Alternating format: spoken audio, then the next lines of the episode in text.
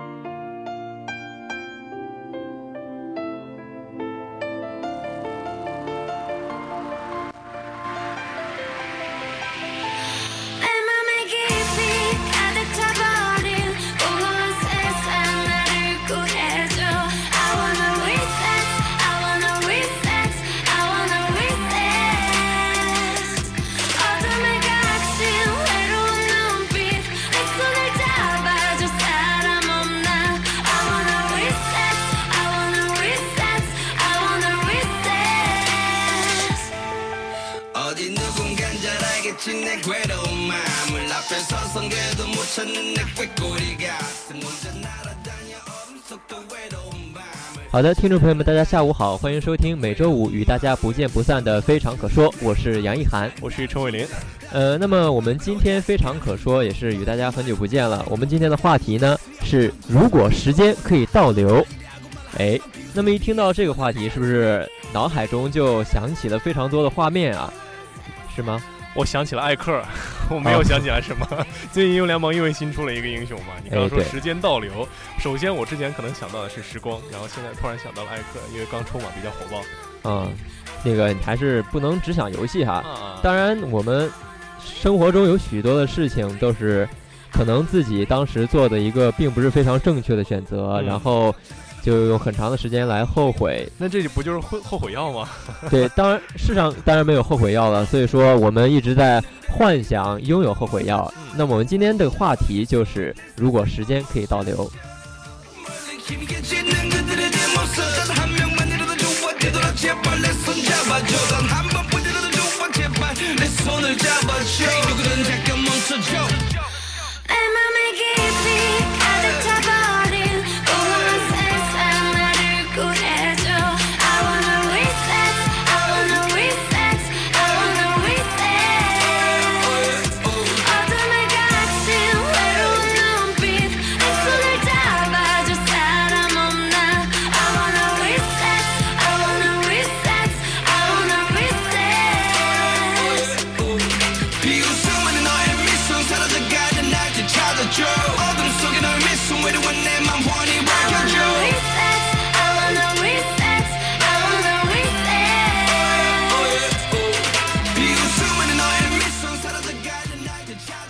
好的，非常可说，欢迎回来。我们今天的话题呢是，假如时光可以倒流。呃，首先我自己哈，一听到这个话题，就脑海中首先想到非常多的电影，就是很多科幻电影。啊，因为电影的话，一般。科幻电影嘛，肯定是跟跟跟这个时间有关系，所以说很很多这种题材，你会发现，要不然就是穿越时空，要不然就是时间倒流。对对对，特别的就是在电影中非常的流行啊，电视剧不也很流行吗？各种宫廷穿越剧，是近些年来穿越哈，各种啊，不管是中国、韩国各种穿越。当然，我们今天聊的是这个时光倒流啊，你会有一些什么样的想法呢？呃，首先就是我想到一个电影《返老还童》。哦，就就那就那个就。呃，不知道你看过没有哈？我看过，但是具体的情节可能现在不太记得。哎，我给你讲一下，就是主要是一个小孩儿，他刚刚出生就就是很很老的，对，特别老。啊，面部就就像老人一样，非常多的褶皱，但是他的身体呢是一个小孩的身体，实际上是一个小孩子，对他是一个孩子，然后父母就特别的害怕，就把他丢弃了，嗯嗯，然后被一个敬老院的一个管理员拾，然后捡到之后就收养，在敬老院收养。啊。然后呢，他看起来也很像老人，然后就和老人们一起生活。嗯，然后大家随着他慢慢长大，然后大家以为他真的就是一个老人。嗯，可是随着敬老院的伙伴们一个一个年纪大了离去，他自己却越来越健壮，越来越年轻。对，然后大家都比较费解，这是怎么回事？首先，他刚出生的时候呢，他因为身体非常的老嘛，就不能站立。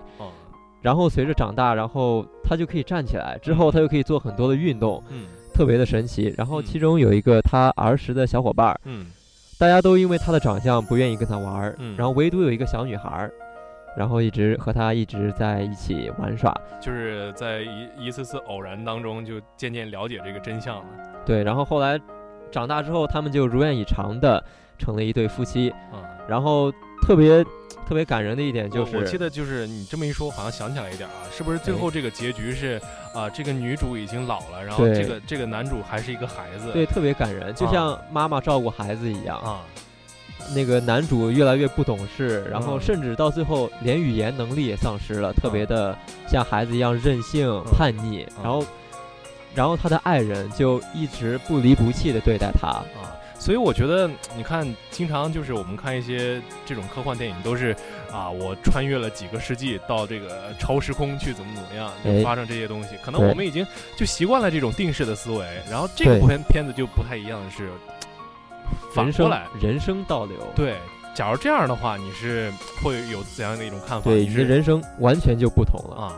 然后我也觉得，就是这部片子也反映出来，可能就是很多一些比较比较怎么说呀，人性方面的一些对缺失，可能就就大家对于那些呃比较看不惯的，或者说比较怎么说呀，就就比较没接触过的东西，可能就有一些畏惧感。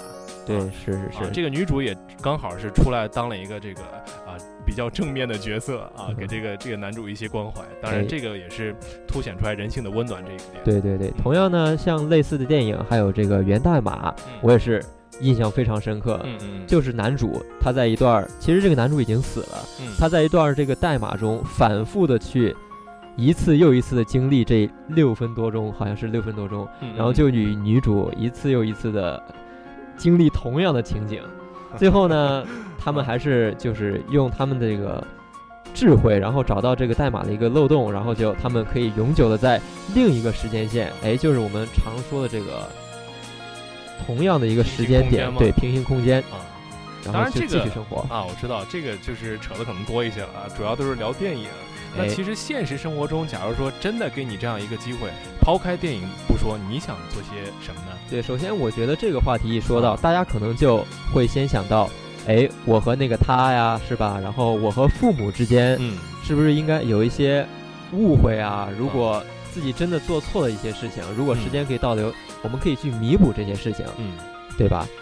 首先我个人来说哈，如果时间可以倒流，我就想非常想回到我儿时。你，你现在年纪很大了是吗？就是在我童年的时光，然后在家在社区里面啊，和一些小伙伴们玩。然而现在这些小伙伴我们已经失去联络了。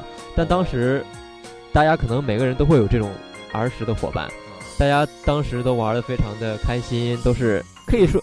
就有一段很非常值得珍珍惜的回忆，但是现在由于这个呃逐渐年龄都大了，可能各自忙各自的事情，去往了不同的地方啊。这个你就是涉及到了一个友情上的东西。对，其实当时还可能特别的感觉，以后可能永远一辈子都是好朋友。嗯嗯。但是殊不知还是太天真了。时间是吧？时间，然后空间、地点，一切都变了。啊所以说，确实这个怎么说呢？啊，我也深有感触，因为确实你看，我现在就马上毕业了嘛。哎，毕业之后呢，可能就很多同学现在啊，在班级里边或者说寝室里边，因为上大学之后就主要是寝室为单位嘛。对。啊，跟他们一起共事了四年，怎么说呢？还是有很深的感情的，因为毕竟和高中不同啊。大学里面你们天天吃在一起，住在一起，这个感情是很很深厚的。还是一起学习，一起逃课，就就有很多很真的是一一辈子没法抹掉的回忆啊。但是现在呢，站在这个啊即将分别的这个节点，也确实是感慨良多，颇有感悟啊。所以说啊，真的如果说能有一次机会让自己回到以前的话，还是真的很想跟他们再再重重新念一遍大学。对，然后做自己真真正正的想做的事情。对对对，你说这个啊，我我我非常认同，因为我我感觉我大学里面可能就，啊，也是受受我爸妈的传统的思维的影响，就是大一大二了好好念书，奋力。对对对，就是终有终有出头日，知道吧？啊，好好念书，你将来就就怎么怎么样。但是实际上上了大学之后，我发现不是这样的。上大学之后，你单纯的去掌握书本上的知识，这个我觉得实在是有些匮乏。因为大学里面它最主要的是实践上的东西。对，有同样多、非常多方面需要学习的地方。嗯，不光是学习学习书本知识，我们可以在社交方面，然后在与师生、老师们相处的时候，学到非常非常多的能力。对，因为现在的话，你说到一个词“能力”，现在我虽然说也找到了工作，不过我深有感触的是，和那些社会经验很丰富、经常去主主持一些东西。参加各种晚会啊，这些他们相比的话，可能自己这方面还是有所欠缺。所以说，你将来真的步入社会之后，你跟他们共同去竞争一个岗位的时候，你可能就优势不是特别的大。对，所以说啊，生活就不能仅仅局限于学习书本知识。对，所以说我觉得，如果说你真的给我一次重新来过的机会的话，我可能会选择大学里面再多接触一些这种啊社会实践啊，或者说去啊。这这这些参加各种各样的活动，啊，这这些东西可能多一些。哎，对，那么我们刚刚一直在说这个，如假如可以重过一遍大学，这样是吧？嗯嗯。那么有没有一些人，就是你回到以前想要再见他？有一些人啊，对，或者是呃比较比较多的一个事情，就是说之前做了非常对不起一个人的事情。啊，这个应该很多人都有相同的共同点。或者是对之前的另一半，我们在他心目中心中那个犯下的错，然后让他心里受的伤，这个 聊聊得好。其实很多人都有这样，瞬间感觉就就这个话题变得严肃起来了啊。其实要回到过去，当然就是要弥补我们之前犯下的错嘛，对吧？我们就是青春中的青春中的这个鲁莽啊，然后一些过失。嗯。其实不仅仅是对我们的身边的人，更多的就是家长。对对对，啊，因为家长是陪伴我们儿时时光的一个。因为你之前的话，我我可以这么说，可能很多时候你你上高中、上初中，你爸妈在你身边，然后对你做的很多事情，你表示很不理解。对。啊，但是你现在真正长大之后，你自己的。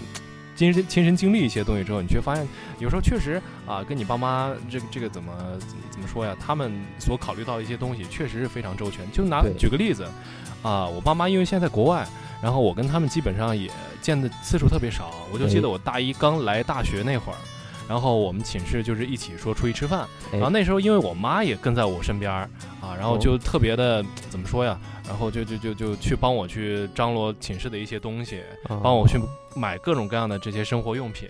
然后当时我就觉得特别烦，你知道吗？因为因为因为我觉得你不要管这些东西，大学了这是我自己的生活，我自己完全啊，好不容易可以逃脱家长，对来到大学独自生活，对。然后我自己我可以完全搞定这些事情，然后你就在我旁边又又弄这又弄那，然后特别唠叨，就就感觉特别烦。但是现在你回过头来，你好好想一想，确实你妈妈也。也是站在他们的角度去去思考一下，因为你毕竟是他们孩子，而且跑了这么远来上学，作为父母的肯定都会担心各种各样的一些事情。对，总想把自己能做到的全部都做好，对，把任何一个小细节都帮你做好，因为他们是不愿意你们去去承受这些不必要的一些麻烦。对他们感觉可能你自己做的就不是很周全，对，总是不放心。对家长就是儿行千里母担忧嘛。对，所以说怎么说呢？现在想想这些事情，总是觉得啊，还是有些有些小遗憾的，有些愧疚。就比如说我印象最深的一件事，就是我妈那天因为之前说啊要。就是来送我，送我之后，在那个大学门口，因为我们当时拎的东西特别多，就买了各种桶啊、盆啊之类的这些东西，生活用品。然后我妈说来跟我照张相吧，就在在那个大学门口。然后我当时就天天热嘛，你知道广广西那特别热啊，然后然后就就说照照那干嘛呀？你反正大学毕业时候可能还要过来，就就怎么怎么样，可能就以后还有机会啊。然后我说不要照了，我妈就一脸就。失望的就走了。现在看起来，这个确实我我特别后悔，我当时没有跟他在一在一块照一张相，作作为一个留念，因为他现在已经就是怎么说呀，在国外呢，对，长期根本就不可能回来啊。当时总是觉得太天真啊，以后多的是这种机会。但确实，你现在仔细想想啊，如果说当时真的能够啊跟他一块在这个门口照一个照片，那确实是是很好的回忆，就就挺挺温暖的一件事情。对对对，就是突然话题变得这么沉重，因为我们刚刚 这不是想到什么聊什么吗？对，吧？说到我们这个返老还童，就是回到过去啊。对对对，我们其实真的对叛逆时期对父母总是会给他们一些伤害。嗯，所以说我们我们每个人可能总会有这样的经历。嗯，就是因为我们在高中时期啊，就很容易发脾气，也是。嗯。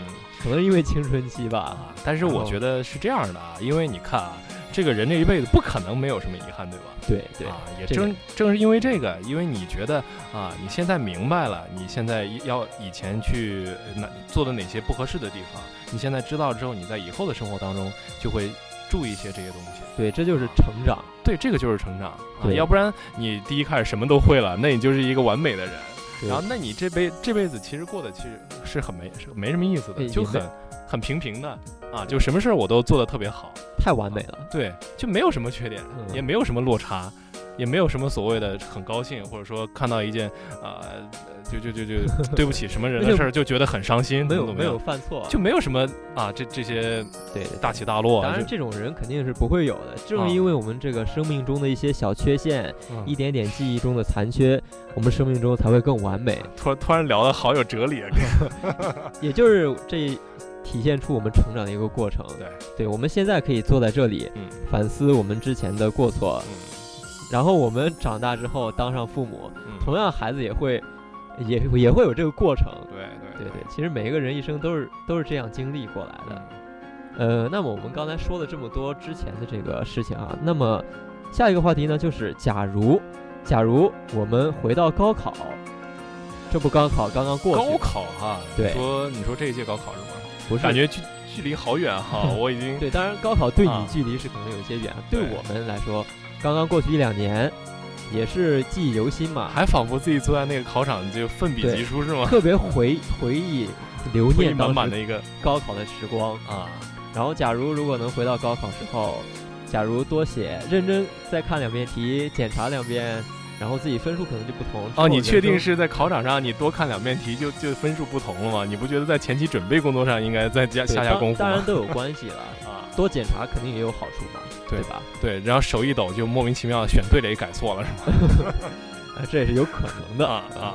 所以说，我们当时当时一些一些决定，可能就影响到之后漫长的人生。对，真的是，就这就说到一个电影《蝴蝶效应》，这我们现在说的就是蝴蝶效应。感觉天一直都在聊聊电影，在跳跃，这就是蝴蝶效应。我们之前做的任何一个小事，都对之后的历史的长卷有非常大的影响。嗯，所以说。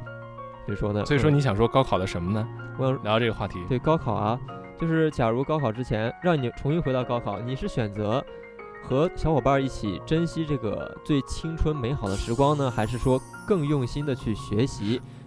高考的话，我觉得所有的中国的家长都都会要求孩子要好好学习吧，因为你看高中班主任就每年高考的时候都会发网上发一些图片，什么什么高三不努力，什么怎么样，对对那些什么啊，就就头破血流，对，也要挤上一一本的什么什么玩意儿，就就就那些，就感觉啊，就大学里面。进了大学之后，那简直就是天堂；没进之前，那简直就是 两个很很反差很大的存在。所以说，高考之前，班主任啊、家长啊，所有的什么事都不让你干，就是好好一门心思给我好好学习。你考的高，这个分数高就是王道。所以说，灌输的一直是这样这样的思想。对，所以我觉得啊，肯定是要多学一些东西喽。对，所以说你就觉得，假如回去还要更努力的去学习，嗯。那就没有说想要和小伙伴们珍惜高考这段时光。你们，你有没有感觉到，就是大学和高中其实是很不一样的那种大学跟高中肯定不一样啊，对吧？对啊。所以说，你有没有非常留恋留恋高中？高中啊，有一些回忆吧，是吧？有有一些青涩的人还比较，你懂的。聊到聊到这个话题啊啊啊啊！就是当然，每一个人都会。留念自己的高中，所以说，反正我觉得，就这种求学阶段，每一个阶段你都会留恋上一个阶段。真正等等你步入社会之后，你会发现大学其实也如此美好，吃饭又便宜，过来住的又便宜。过来人的建议。然后，然后，然后去外面买什么东西都是贵的，赚钱真是很难啊。那就说到这样啊，总会留念是吧？啊，对对对，总会有一些你舍放不下的事情，放不下的人。所以说，我们不管每一个阶段啊，都有自己阶段珍贵的时候。嗯所以说，我们应该。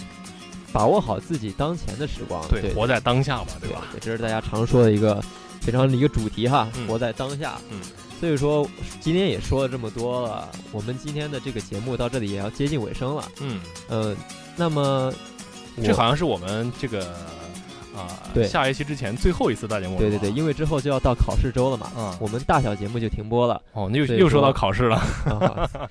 所以说呢，我们这是我们最后一次的大节目了。嗯，大学里边也是希望大家好好去珍惜每一次考试的机会啊，因为这个确实你之后可能上了社会之后，这些机会就没有了。到时候你万一再留恋的话，可能就要徒伤悲了。嗯，这是即将下照下架学长最后的建议哈。啊啊。呃，那么我们今天的节目到这里也就要结束了。我是杨一涵，我是陈伟林，我们继续下下学期，嗯，不见不散。嗯，拜拜。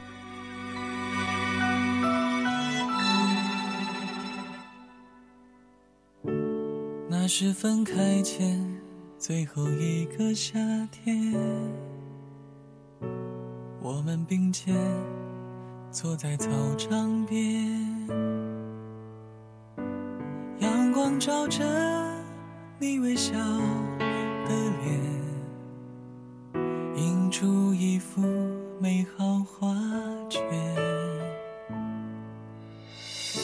时间转眼。过去了好多年，我们分隔地球的两边，偶尔翻起那些旧的照片，回忆的画面瞬间就浮现，你给的美好的昨天，回忆的夏天。想的那些年。